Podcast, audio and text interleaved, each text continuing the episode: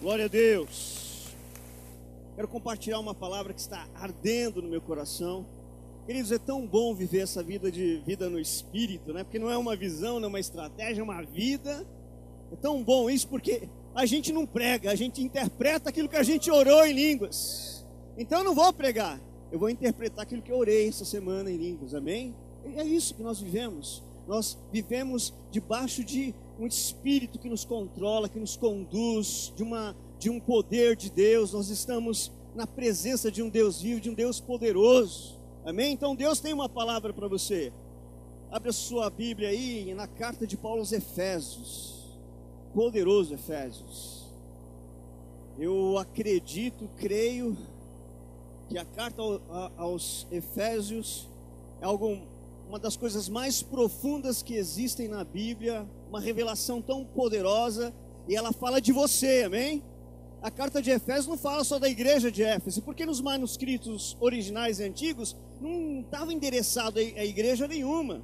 Depois, com o passar do tempo, que colocaram Éfeso, mas está endereçada à igreja, amém? Então, essa carta que nós vamos ler, esse trecho que vamos ler aqui, não é para os irmãos em Éfeso, já foi, agora é para você, amém? O que está escrito aqui diz respeito a você, diz respeito ao propósito que Deus tem para a tua vida, diz respeito a quem você é e o que você pode manifestar. Então abre aí, Efésios capítulo 1.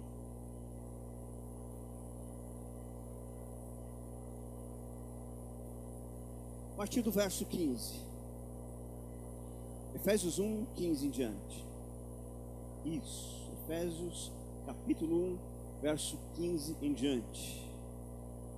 Veja o que diz a palavra. Por esta razão, desde que ouvi falar da fé que vocês têm no Senhor Jesus e do amor que demonstram para com todos os santos, não deixo de dar graças por vocês. Amém? Mencionando-os em minhas orações. Peço que o Deus de nosso Senhor Jesus Cristo, glorioso Pai, dê a vocês espírito de sabedoria e de revelação no pleno conhecimento dele. Dele quem? Jesus. Fala, dele quem? Jesus. Amém? Oro também para que os olhos do coração de vocês sejam iluminados, a fim de que vocês conheçam a esperança para a qual ele os chamou, as riquezas da gloriosa herança dele nos santos e a incomparável grandeza do seu poder para conosco, os que cremos, conforme a atuação da sua poderosa força esse poder ele exerceu em Cristo, ressuscitando-o dos mortos e fazendo-o assentar-se à sua direita nas regiões celestiais, muito acima, muito acima de todo governo e autoridade, poder e domínio e de todo nome que se possa mencionar, não apenas neste tempo presente, mas também na que há de vir. Deus colocou todas as coisas debaixo de seus pés e o designou cabeça de todas as coisas. Para quem? Para a igreja, para você, que é o seu corpo, a plenitude daquele que enche todas as coisas em toda e qualquer circunstância. Vamos aplaudir Jesus por essa palavra, amém, queridos? Aplaude Jesus com alegria. Isso é poderoso, isso diz respeito a você, isso diz respeito a mim. E uma das coisas, são duas coisas importantes, ou algumas coisas importantes desta oração que Paulo faz à igreja que eu quero destacar. E o primeiro momento aqui ele vem falando que ele ora pedindo para que o Deus e Pai de nosso Senhor Jesus Cristo nos conceda espírito de sabedoria e de revelação no pleno conhecimento de quem é Jesus. Amém? Uma das coisas mais importantes para a igreja é ela saber quem é Jesus. Amém? Nós precisamos conhecer quem é Jesus, a obra de Jesus, o que Jesus fez, o que Jesus é para nós hoje, o que Jesus representa para as nossas vidas. E não existe ninguém nessa terra que pode falar quem é Jesus, que pode te revelar Jesus, a não ser quem? O Espírito Santo. Só Ele pode revelar quem é Jesus. Os, os católicos têm um Jesus. Os espíritas falam de um Jesus, os evangélicos falam de um Jesus, os homens falam de Jesus, os teólogos falam de um Jesus, as pessoas, os teóricos, os mestres falam de um Jesus, mas queridos, só o Espírito Santo pode te revelar quem é Jesus. Quem é Jesus de verdade, só o Espírito Santo pode revelar, e quando Jesus é revelado a mim pelo Espírito Santo, querido, eu nunca mais vou largar dele. Porque ele é maravilhoso. Jesus é maravilhoso. A palavra de Deus diz nos Salmos que à direita de Deus existem delícias eternas. Isso quer dizer o quê? Que à direita de Deus existe alguém delicioso para você desfrutar. E esse alguém é Jesus. Repete isso: Jesus é delicioso, é maravilhoso. Cara, quando você começa a comer dos frutos de Jesus, comer de Jesus, porque Jesus, por que ele é delicioso? Jesus é a árvore da vida, querido. Ele te dá frutos. Se você comer dele, você jamais vai querer se afastar dele. E só o Espírito Santo pode te revelar quem é Jesus. Em João 14, João 15, João 16, Jesus está falando, preparando, dizendo eu vou embora, preparando os discípulos, orando por eles, falando assim, mas eu não vou deixar vocês sozinhos. Eu vou enviar o Espírito Santo. E ele vai me glorificar. Ele vai receber de mim e, ele vai transferir a vocês conhecimento isso que Paulo está orando aqui, eu oro para que vocês tenham conhecimento, tenham sabedoria, recebam o espírito de sabedoria e de revelação de quem é Jesus, do que ele fez por vocês, e é o Espírito Santo que traz esse conhecimento de quem é Jesus. Amém? Diz para o seu irmão, você precisa conhecer Jesus. Queridos, Jesus ele veio resolver tudo para mim e para você. Amém? Jesus já veio e já resolveu todas as coisas para mim, e já resolveu todas as coisas para você. Você não precisa, se você orar, esperando que Deus faça alguma coisa, você está sendo um incrédulo. Vou repetir: se você orar esperando que Deus faça, você é incrédulo. Sabe por quê? Ele já fez. Você precisa somente entrar dentro daquilo que ele já fez, daquilo que ele manifestou. Então, a primeira coisa dentro desse conhecimento de Jesus é que Jesus, o que, que ele fez? Ele me livrou da lei, queridos. A lei era uma coisa pesada, uma coisa maçante. Ninguém foi capaz de cumprir a lei, ninguém foi capaz de, de é, expressar a lei, mas Jesus veio para cumprir a lei. E quando Jesus veio na terra e começou a se expressar, a, a, a anunciar o reino, ele começou a cumprir a lei. Vou dizer para vocês, Jesus até elevou o padrão da lei, porque a lei falava: olha, se você é, odiar o seu irmão, você é réu, você é culpado. É, a lei fala: se você matar o seu irmão, você vai morrer. Jesus falou assim: mas somente se você odiar, você já está condenado. Então na lei dizia assim: olha, se você adulterar, você está pecando. Jesus falou assim: ó, se você somente olhar com uma intenção impura, você já pecou. Você pode olhar, admirar, as mulheres são bonitas, eu admiro, amém? Não sou religioso, eu posso admirar, mas não posso admirar com intenção impura. A lei dizia que se eu na lei dizia que eu cometia adultério de fato, mas Jesus elevou o padrão da lei. Se eu olhar para uma mulher com intenção impura, eu cometo adultério. Então ele elevou o padrão da lei. Amém? Para que isso? Jesus está dizendo: olha, eu sou a justiça. E quando ele olha para os seus discípulos, ele fala assim: se vocês, se a justiça que há em vocês não excederem a justiça dos escribas e dos fariseus, jamais vocês herdarão o reino dos céus. O que, que Jesus está falando? Ele elevou o padrão da lei. Graças a Deus. Que a justiça que excede os escribas e os fariseus é você. Ele já te fez justo. Porque a palavra fala que ele se fez pecado no meu e no seu lugar para que eu fosse a justiça de Deus. Então, na lei, na antiga aliança, ninguém conseguiria ser justo, ninguém conseguiu cumprir a lei. Então, Jesus cumpriu a lei, Jesus pôs fim à lei para que você vivesse graça favor imerecido de Deus, favor que você não merece. Agora então Jesus removeu aquilo que era antigo, a, a lei foi completamente removida, e você que era injusto agora é justo. Você, além de ser justificado, é a justiça. Quem fez isso? Jesus. Esse é um dos primeiros conhecimentos de Jesus. Então Jesus ele vive a lei, ele anuncia a lei, ele anuncia também a graça. Tudo aquilo que Jesus pregou, ele prega a lei. Muitas coisas daquilo que Jesus menciona na palavra, o Espírito Santo vai te dar entendimento disso, que não é para você viver hoje, porque Jesus estava pregando para Israel, ele vinha, eu não vim somente para as ovelhas perdidas da casa de Israel. Tanto que chega uma mulher gentia que nos representa, a mulher cananeia, ela quer um milagre, ela quer uma resposta, e Jesus fala assim: olha, não é lícito dar comida dos filhos para os cachorrinhos.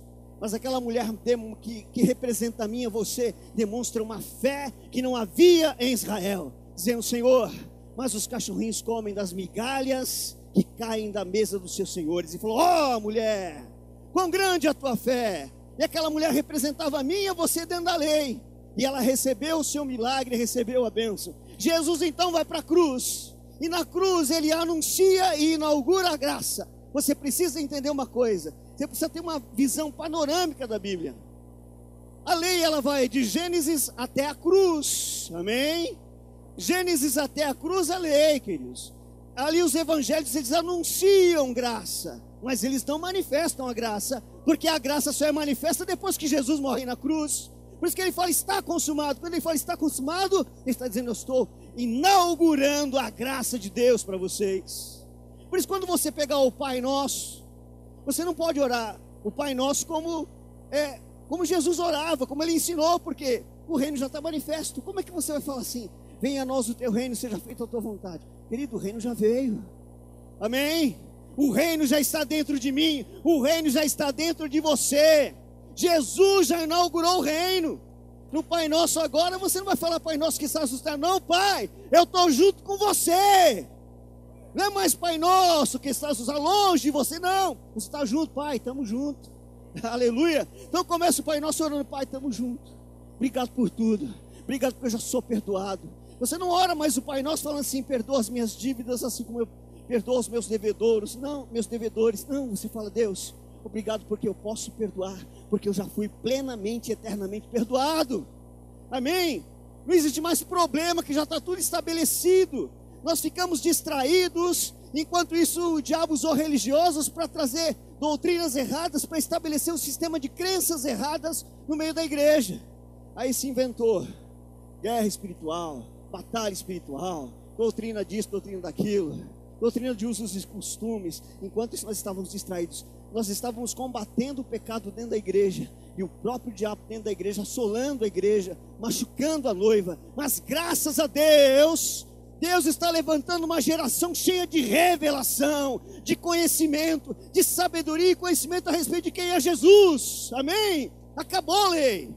Glória a Deus. Então isso fala do espírito de sabedoria e de conhecimento, de revelação do conhecimento de Jesus, de quem é Jesus. Jesus é maravilhoso. Ele venceu toda a lei, instituiu a graça, estabeleceu o reino. O reino já está entre nós. E você tem que manifestar esse reino. A palavra de Deus fala lá na carta de, de Pedro, primeiro Pedro vem falando que nós somos sacerdócio real, nação santa, povo adquirido, nós somos propriedade exclusiva de Deus, amém? Você é propriedade exclusiva de Deus, você já está no reino, você pertence a esse reino, você tem que manifestar esse reino. Glória a Deus. Então Jesus resolveu todas as coisas. Aquilo que era penoso para mim e para você, Jesus já removeu. Você não anda mais debaixo de maldição, não existe mais maldição para a tua vida. Não existe maldição hereditária, maldição de enfermidade, maldição de pobreza, nada disso. Todas as maldições já foram jogadas sobre o corpo de Cristo, para que eu e você pudéssemos estar plenamente livres de toda e qualquer maldição. Amém? Diz para o seu irmão: Você é bendito do Senhor. Diz para ele, profetiza sobre ele: Você é bendito do Senhor. Você é bendito do Senhor. Sobre você não existe qualquer maldição. Você está livre. Então o que, nós precisamos fazer? Dentro de recebendo esse espírito de sabedoria e de revelação de Cristo, nós precisamos remover lei de dentro de nós. Eu não posso fazer mais associação entre lei e graça. Porque se eu faço associação entre lei e graça, eu entro num estado espiritual chamado de mornidão, queridos. O que, qual era o problema da igreja de Laodiceia? Era a mistura entre lei e graça. Ela não era nem fria, não vivia nem a lei, e nem era quente vivendo graça, ela misturava. Quando você mistura Moisés com Jesus, lei com graça, você está morno. E o Espírito rejeita toda e qualquer pessoa em estado de mornidão. A palavra fala: vomitar-te-ei. Quem dera que fosses frio ou quente, mas morno eu não aceito. Então, queridos, nós fomos chamados pela graça de Deus. E então, como é que eu sou aquele crente quente, aquele filho de Deus fervoroso, quando eu estou mergulhado na graça de Deus. Quando eu estou mergulhado na graça, quando eu estou embriagado na graça de Deus, quando eu entendo que nem os meus pecados, as minhas falhas, nada que acontece na minha vida me para, e nada que acontece na minha vida pode mudar quem eu sou em Cristo. Não existe nada que você possa fazer, para Deus deixar de te amar. Não existe nada que você possa deixar de fazer para que Deus deixe de, de querer comunhão com você. Você é perfeito. Diz para o seu irmão: Você é perfeito. Amém? Diz para ele: Você é perfeito. Jesus olha para você e vê perfeição. Amém? Deus olha para você, o Pai olha para você e vê perfeição, porque Jesus já fez todas as coisas. E quando eu começo a conhecer Jesus, conhecer quem é Jesus, receber esse espírito de sabedoria, de revelação de quem é Jesus, a lei vai embora. A enfermidade também não tem lugar na minha vida. A pobreza não se encaixa mais em mim. Não, ah, os problemas de pânico, de depressão, de tristeza, é isso, não, eu tenho Jesus vivendo em mim através do Espírito Santo. Eu conheço Jesus. Quem conhece Jesus não anda deprimido, amém? Quem conhece Jesus não tem desespero. Quem conhece Jesus não fica batendo cabeça. Quem conhece Jesus não existe portas fechadas para ele. Sempre haverá portas abertas diante de você. Porque você recebeu o espírito de sabedoria e de revelação no pleno conhecimento de Cristo. E é o Espírito Santo que vai te revelar quem é Jesus. E como é que o Espírito faz isso?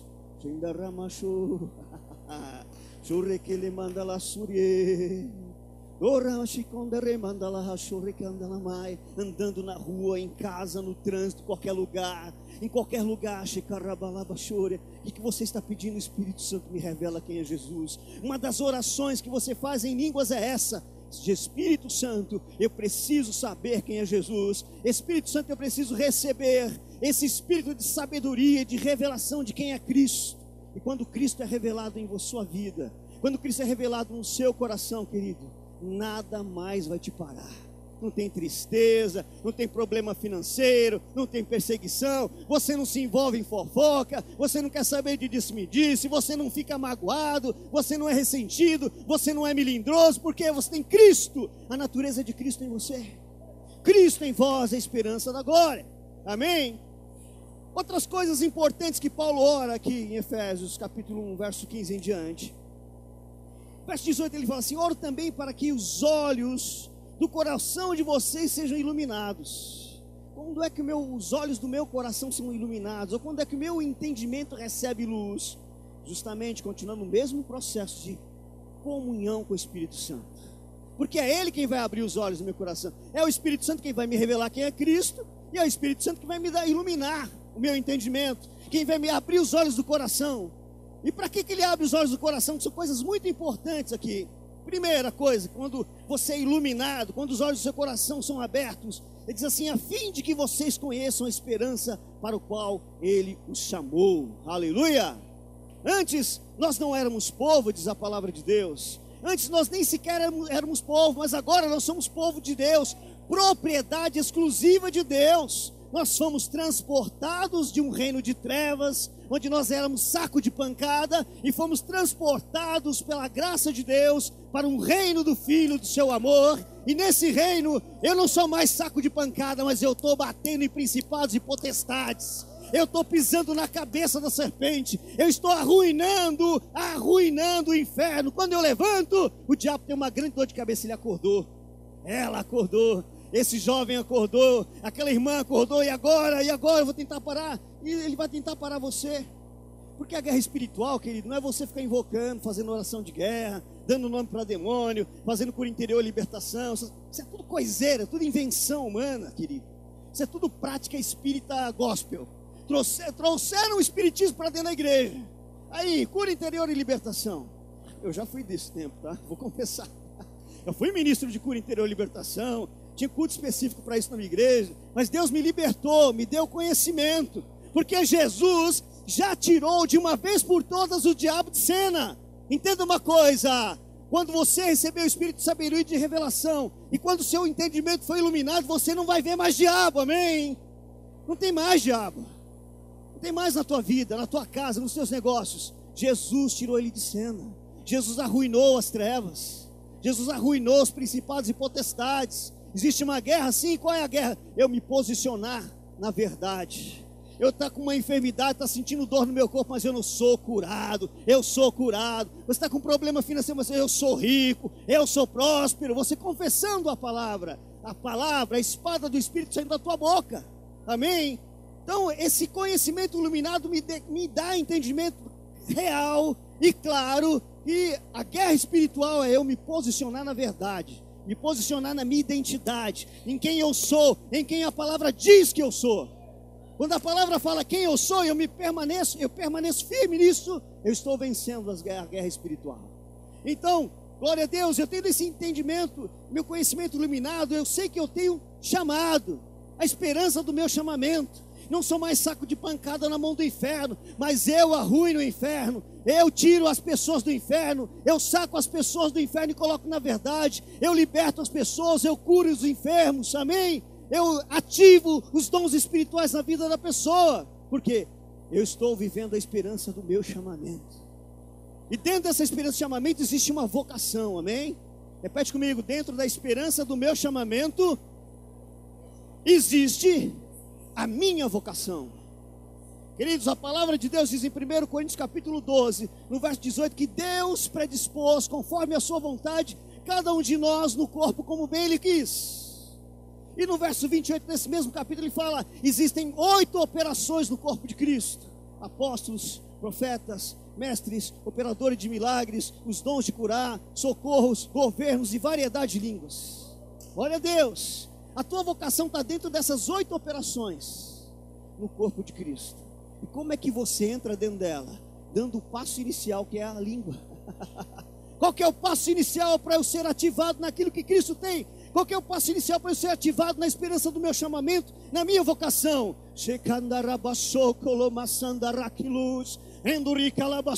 Está ficando doido, estou doido para o mundo, mas eu sei para onde eu estou indo, eu estou percorrendo minha carreira eu vou encontrar meu chamado, eu vou encontrar minha vocação, eu vou encontrar minha identidade, eu vou estabelecer o reino de Deus, eu vou proclamar o reino, eu vou manifestar o reino, eu vou manifestar avivamento onde eu for, porque eu vou funcionar. Se você orar em línguas, você vai funcionar, amém? Glória a Deus. Se você orar em línguas, você vai parar de fazer e vai começar a funcionar. Se você orar em línguas, você vai sair do ativismo, amém? E vai funcionar exatamente como aquilo como Deus já determinou para a tua vida. Então, essa é a esperança do meu chamamento. Mas para por aí, não, tem muito mais, meu tem muito mais. Glória a Deus. E uma das coisas, além do chamamento, ele fala assim: para que vocês conheçam as riquezas da gloriosa herança dele nos santos. Você é herdeiro. Você tem herança. Você fala, não, nasci numa família pobre, meu pai morreu, não deixou nada. Mentira, querido. Você tem herança. Palavra de Deus fala que todos aqueles que creem são filhos de Abraão. Primeira coisa, ter as heranças de Abraão. Abraão é pai daqueles que creem. Romanos capítulo 4, verso 13, diz que Abraão é pai dos que creem, de todos os que creem. Quantos aqui creem? Amém? Os irmãos da internet também creem? Vocês são filhos de Abraão. E aí vem falando no verso 15 do capítulo 4 de Romanos que a, a promessa para Abraão e para sua descendência que eles seriam herdeiros do mundo. Repete: herdeiros do mundo. Você é herdeiro do mundo. A promessa feita a Abraão e a sua descendência é que nós somos herdeiros do mundo. E essa promessa, continuando ali esse verso, diz que essa promessa ela não se manifesta pela lei, ela não se manifesta por justiça própria, ela não se manifesta por esforço, ela se manifesta por uma justiça mediante a fé. ela simplesmente se manifesta porque eu creio em Jesus, porque eu creio na palavra, então essa herança tem que se manifestar. Deus está abrindo os olhos da igreja, Deus está abrindo os nossos olhos, amém. Nós temos uma herança, e essa herança vai ser manifesta porque nós cremos, nós somos justificados pela fé. Romanos 5, tendo, sendo pois justificados pela fé, temos paz com Deus. Então está tudo bem comigo, está tudo bem com você, nós temos paz com Deus. E além de ter essa paz, nós somos herdeiros das promessas feitas a Abraão. E não é só isso. Romanos 8,17 diz que nós somos herdeiros de Deus e co-herdeiros com Cristo.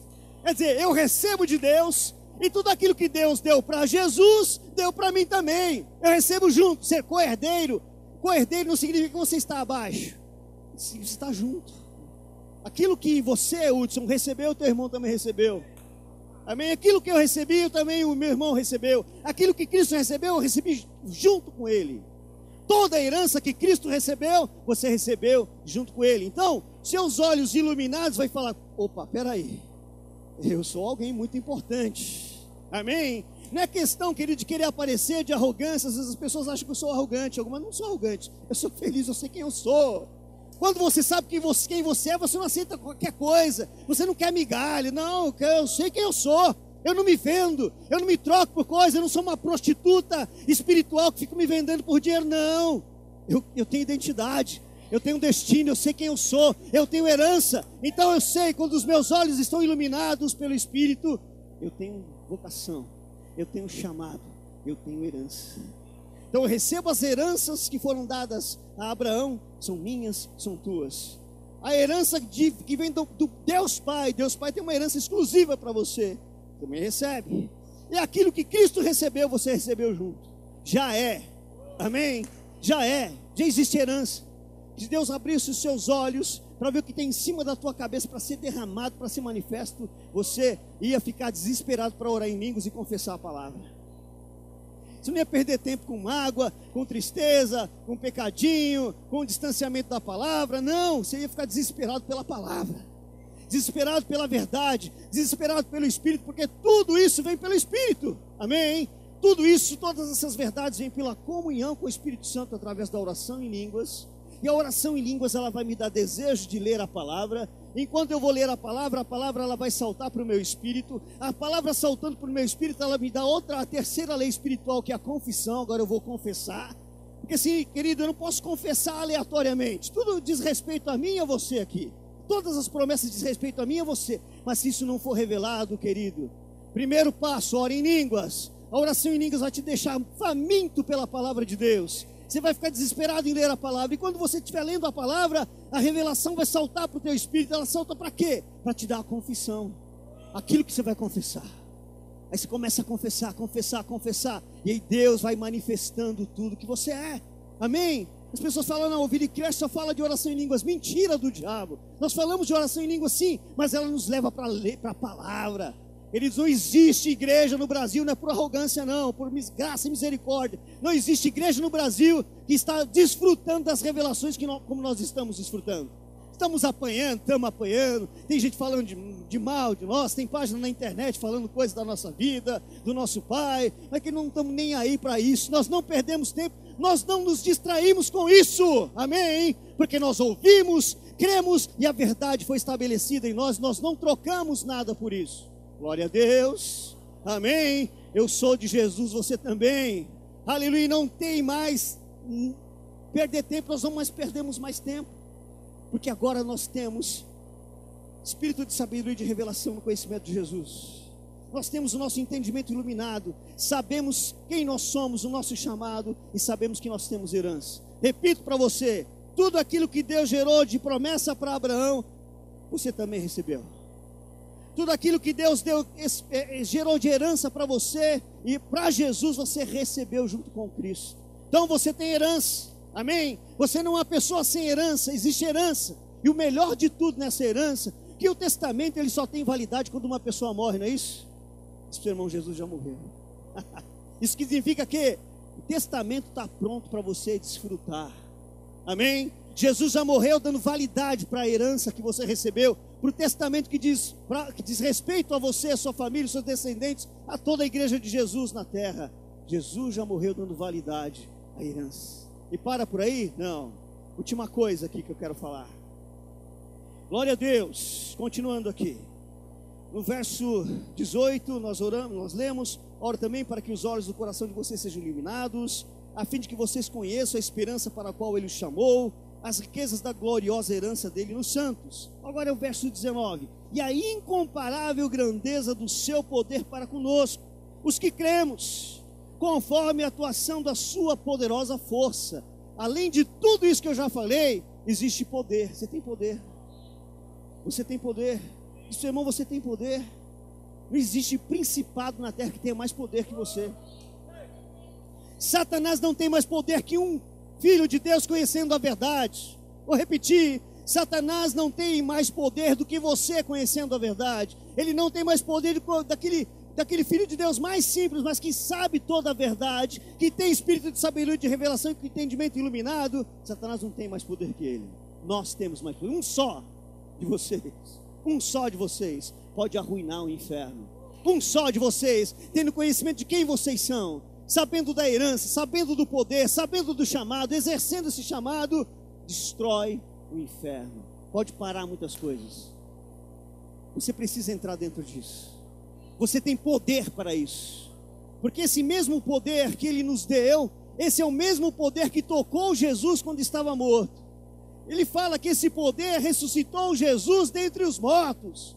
Repito para você: o poder que está à tua disposição, o poder que está no teu espírito, vou falar melhor para você entender: o poder que está no teu espírito ressuscitou Jesus dentre os mortos e pegou Jesus e colocou ele acima de todo o principado, todo potestade, todo o nome que se nomeia, de todo governo, colocou ele em autoridade e colocou todas as coisas debaixo dos pés de Jesus. Esse poder que está dentro de você, esse poder que está adormecido dentro de você, que você precisa despertar esse poder, é o poder que ressuscitou Cristo e colocou ele à direita de Deus, acima de todas as coisas. E quando todas as coisas estavam debaixo dos pés de Jesus, quando Jesus já estava acima de todas as coisas, ele pegou tudo isso que ele conquistou, todas as coisas, ele deu para a igreja.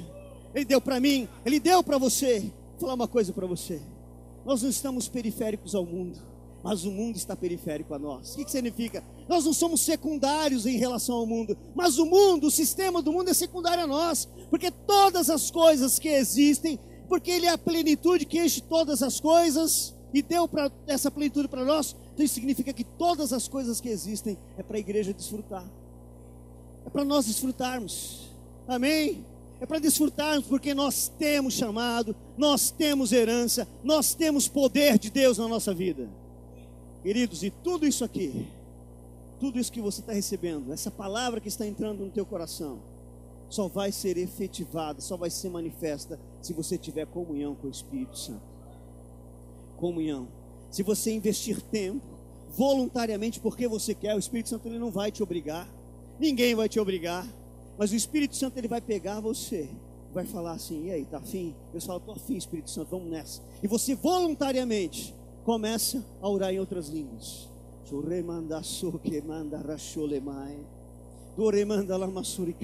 Aí vem espírito de sabedoria e de revelação do pleno conhecimento de Jesus. Você continua.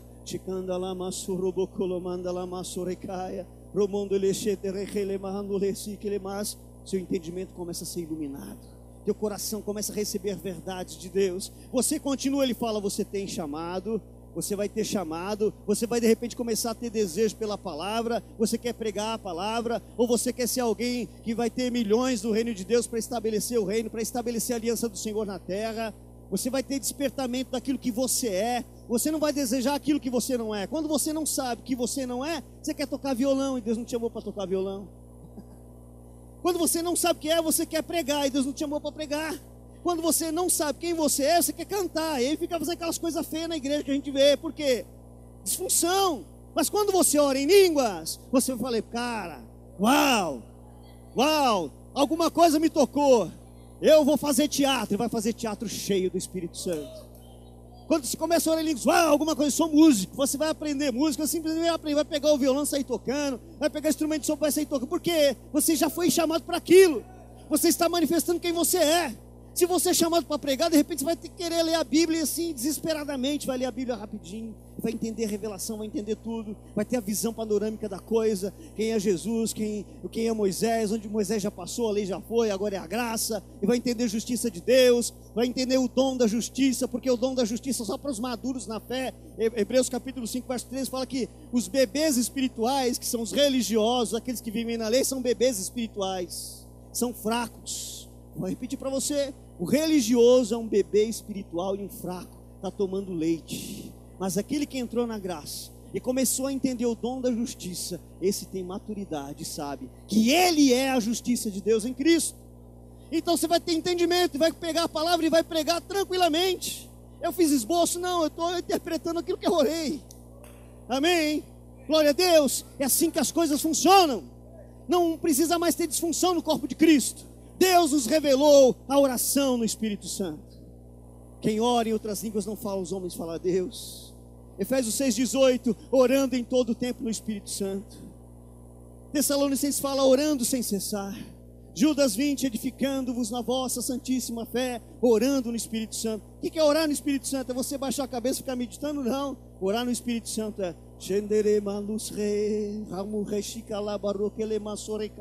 isso é poder de Deus manifesto na tua vida e você vai encontrar o teu chamado, vai saber a tua herança e vai saber que existe poder de Deus operando na tua vida.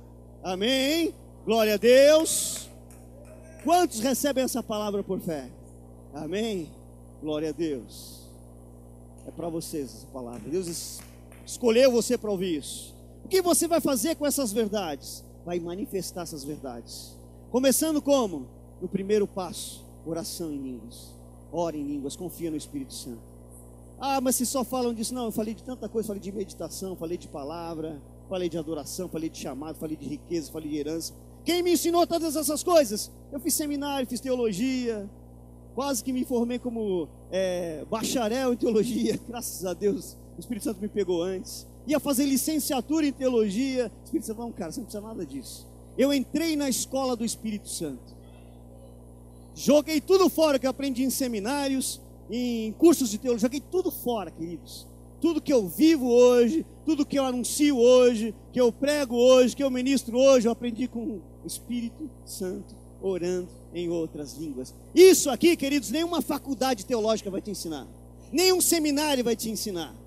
Isso aqui é vida é vida com o Espírito Santo. Amém? Que Deus te abençoe.